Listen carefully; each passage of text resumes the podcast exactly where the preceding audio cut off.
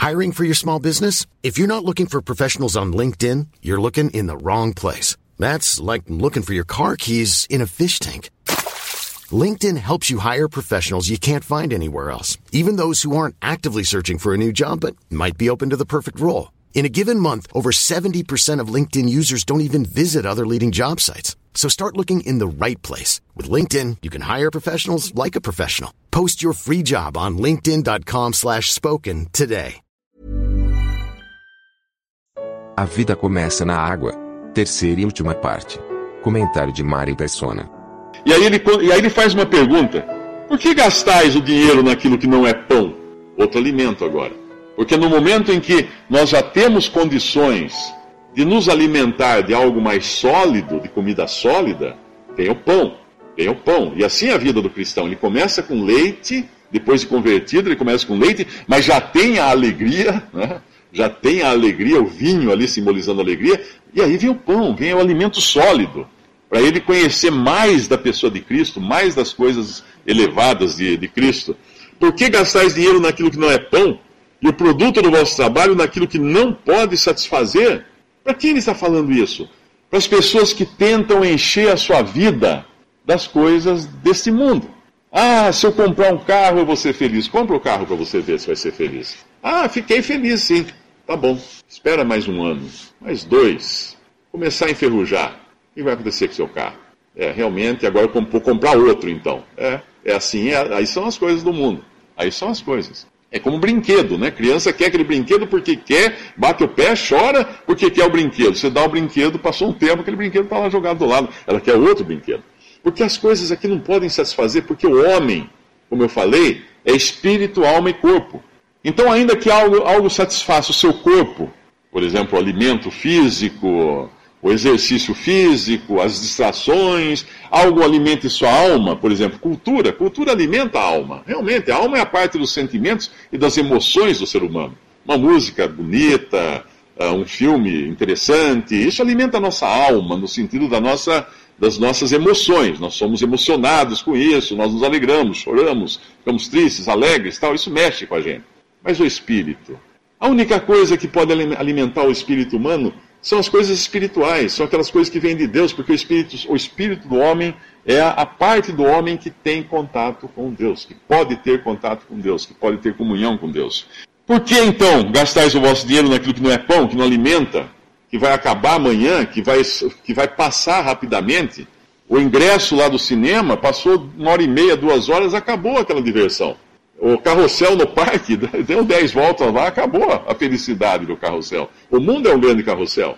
Nós pagamos ingresso aqui, aqui, volta para o carrossel, paga outro ingresso, volta para o carrossel e ficamos virando. Para onde vai alguém que está sentado num carrossel? Ou num chapéu mexicano, né? Hoje tem algumas coisas mais. A montanha russa, né? Puxa, aquilo é emocionante, mas eu digo, alguém já chegou em algum lugar com a montanha russa? Não, ele volta para o lugar que começou. Ele volta sempre para o lugar que começou, e assim é o homem com todas as coisas desse mundo. Por que gastais dinheiro naquilo que não é pão? E o produto do vosso trabalho, do vosso esforço, naquilo que não pode satisfazer. Ouvi-me atentamente e comei o que é bom, e a vossa alma se deleite com a gordura. Inclinai os vossos ouvidos, no versículo 3, e vinde a mim, ouvi, e a vossa alma viverá. Porque convosco farei um concerto perpétuo, dando-vos as firmes beneficências de Davi. Quando você lê Davi aqui, leia-se Cristo, porque Davi era uma figura de Cristo. E Deus prometeu que iria estabelecer o trono de Davi eternamente. Aquele Davi lá, não, obviamente ele estava falando do Davi, do, do verdadeiro Davi, que é Cristo, do, daquele que é o real Davi, que é Cristo. Esse jamais deixará de ter a sua preeminência.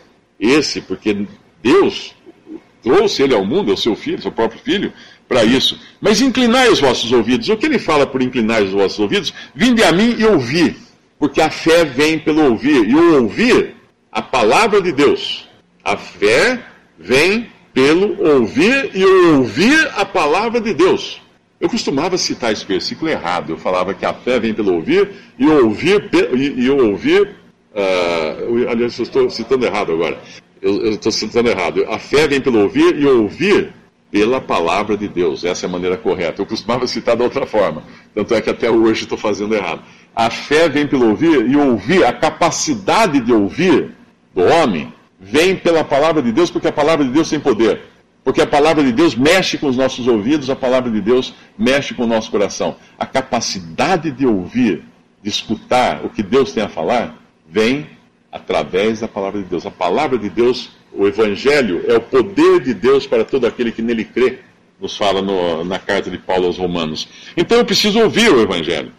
Eu preciso ouvir para que minha alma viva, para que Deus faça comigo um concerto eterno, para que Deus me coloque me dê aquilo que será meu eternamente, a salvação em Cristo Jesus. E eu terei com Ele.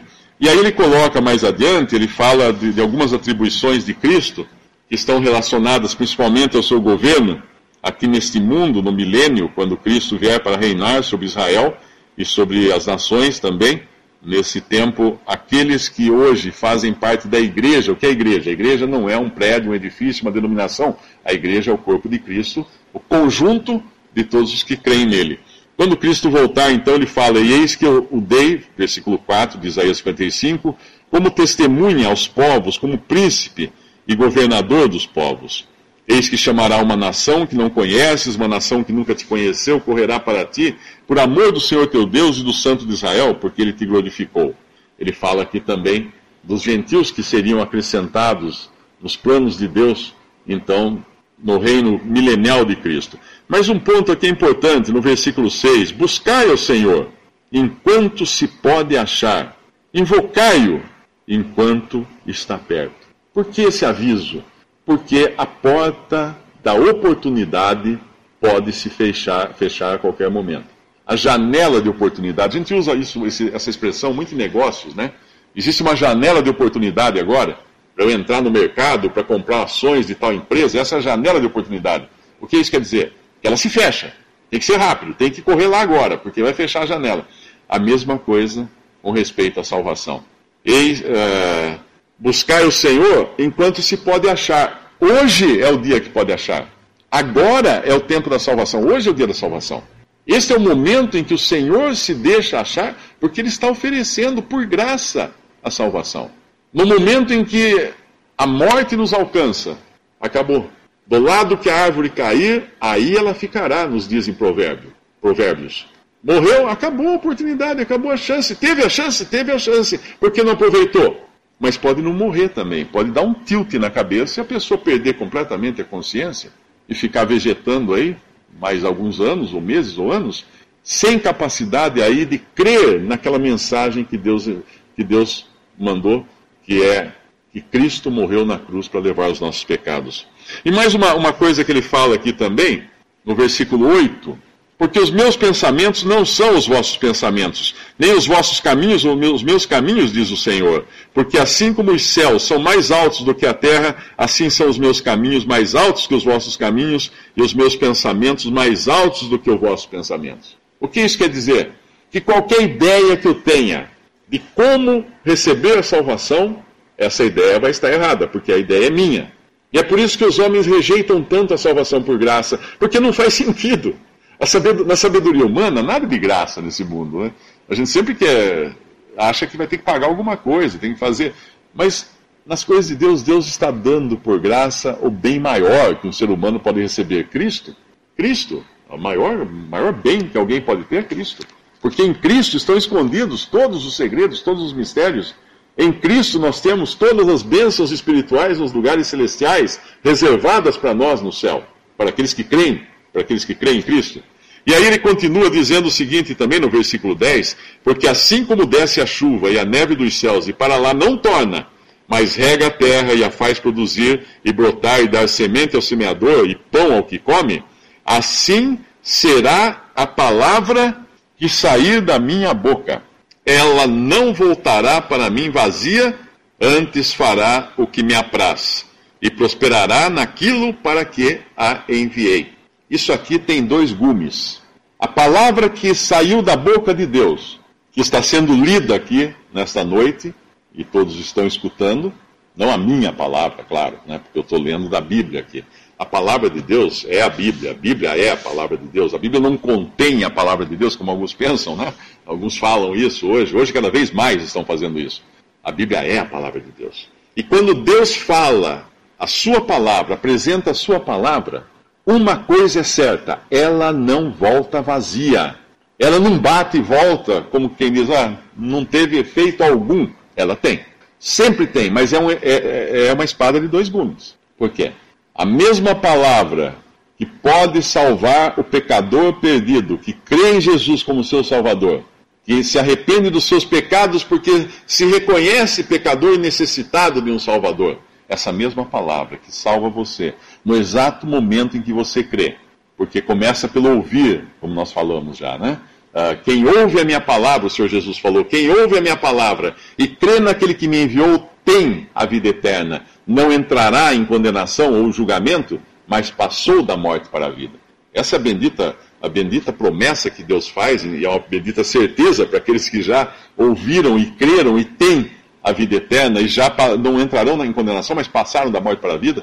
Essa mesma palavra que oferece isso e causa esse efeito no coração daquele que crê em Jesus como Salvador, é a mesma palavra que irá condenar aqueles que não creem em Jesus. Então ela não volta vazia de maneira nenhuma. Quando uma pessoa escuta a palavra de Deus, o Evangelho da salvação, e crê, ela está salva. Imediatamente salva. Tão salva quanto um crente de 100 anos de convertido. Talvez ele tenha mais experiência, talvez ele tenha mais conhecimento da palavra de Deus, mais, mais comunhão com o Senhor, teve mais tempo de vida para ter comunhão com o Senhor, mas não importa. A salvação já é perfeita para os dois. Os dois já estão dotados de um novo homem, já são nova criação. Não importa quanto tempo eles têm de convertidos. Mas essa mesma palavra, para aquele que não crê em Cristo, ela é um instrumento de condenação. De condenação. Isso acontece até com alguns medicamentos, né? Você aplica na pessoa que está doente, ela, você salva a pessoa, mas se aplica aquele medicamento a alguém que não está doente, ela mata a pessoa, porque não era o caso. Uma pessoa que se reconhece doente, necessitada de salvação, necessitada de perdão, essa palavra vai salvá-la o Evangelho da salvação, crê no Senhor Jesus Cristo e será salvo.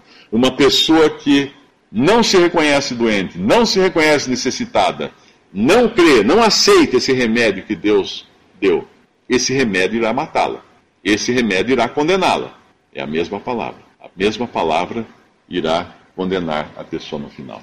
Eu pergunto: se alguém aqui ainda não tem essa salvação, que efeito está tendo essa palavra no seu coração? um, um efeito salvador, você crê em Jesus como seu salvador, ninguém vai falar para você vir à frente, levantar a mão, fazer qualquer curso de batismo, qualquer coisa, nada disso. É aí, aí mesmo, né, onde você está, você crê em Cristo como seu salvador. E se não crê, nada mais pode salvar, porque essa é a promessa de Deus. Uh, o final do nosso Evangelho de Isaías termina com uma promessa o que será para o Senhor por nome, por sinal eterno, que nunca se apagará. Embora isso aqui esteja falando de Israel e das promessas feitas para Israel, nós temos uma contrapartida para o que crê em Cristo lá nos Evangelhos, quando o Senhor Jesus fala: aquele, uh, as minhas ovelhas ouvem a minha voz, eu as conheço, elas me seguem, eu lhes dou a vida eterna e jamais perecerão, nunca perecerão. E ninguém as pode arrebatar das minhas mãos ou da mão do meu Pai. Ninguém pode arrebatar. Então, a salvação que você recebe no momento em que crê em Jesus como seu Salvador é eterna, perfeita e jamais imutável e jamais será tirada.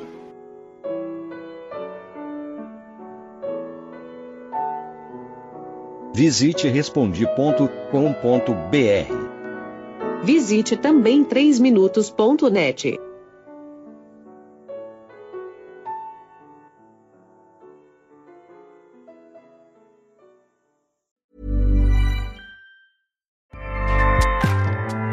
ACAST powers the world's best podcasts. Here's a show that we recommend.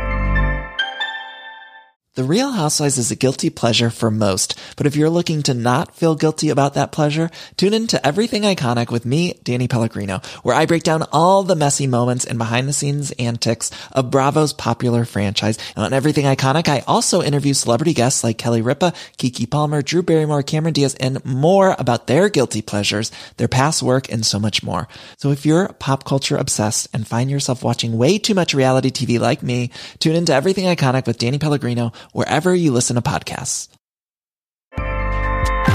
ACAST helps creators launch, grow, and monetize their podcasts everywhere. ACAST.com.